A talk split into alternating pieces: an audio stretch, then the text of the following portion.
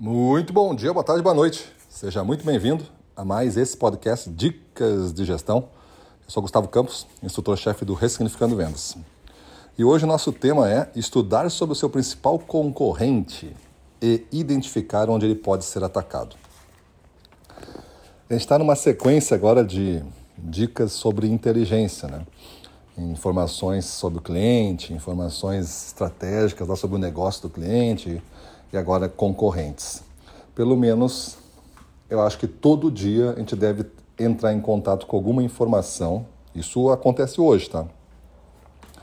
Alguma informação importante sobre um concorrente nosso, alguém que nos atrapalha mesmo as vendas.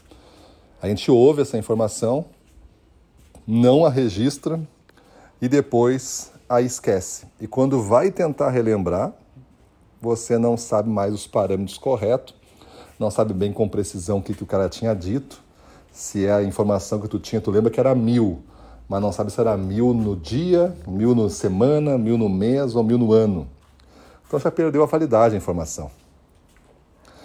Esse hábito, essa disciplina de registrar informações suas, os seus indicadores, informações sobre os seus clientes, informações sobre a prospecção, informações sobre a concorrência, é, é fundamental. Na verdade, não deveria acabar, você não poderia fechar uma venda, é, considerar fechada a venda sem antes ter registrado as informações. Isso vem depois do pedido, já é o início do pós-venda, já é o é, registro das informações, tanto de concorrência quanto de informações sobre o cliente e atualização dos seus indicadores. Tudo isso deveria ser feito antes de você abordar um outro cliente, não no final do dia.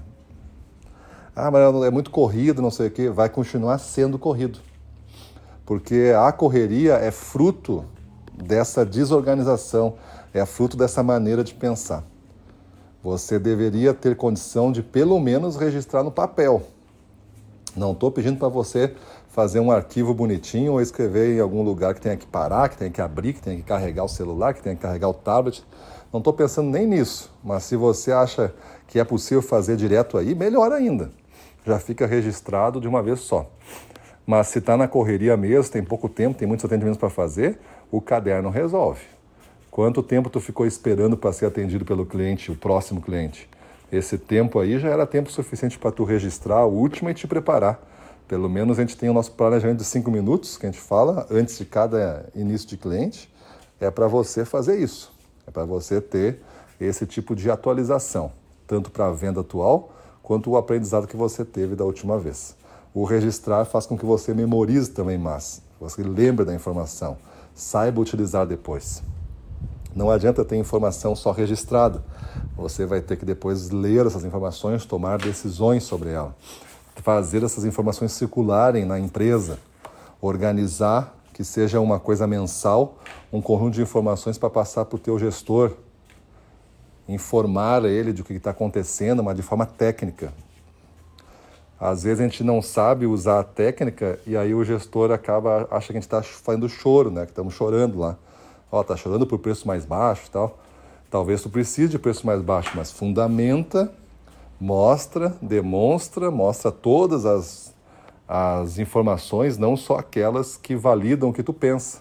Cuida com isso.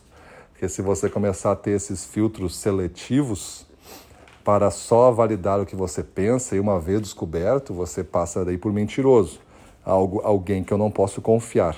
E aí não adianta mais tu passar informação que ninguém mais vai acreditar. Então faça a sua estratégia baseada em fatos, em dados, mas coisas concretas. E sobre a concorrência é muito importante e tem muito, porque o nosso comprador é a fonte oficial das informações dos concorrentes de, porque ele sabe de muita coisa. Ele pergunta, ele é, ele é informado de lançamentos, ele é informado de novidades. Então ele, ele compartilha se você perguntar. Como é que está o fulano, hein? Eu vejo aqui que tu vende tanto o nosso quanto do fulano.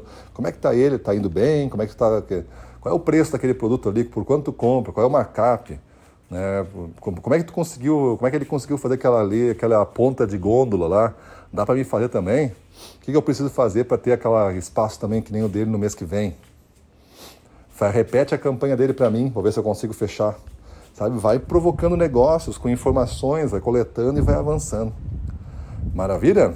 Então é isso aí, pessoal. Faça isso, mude sua vida e vamos para cima deles.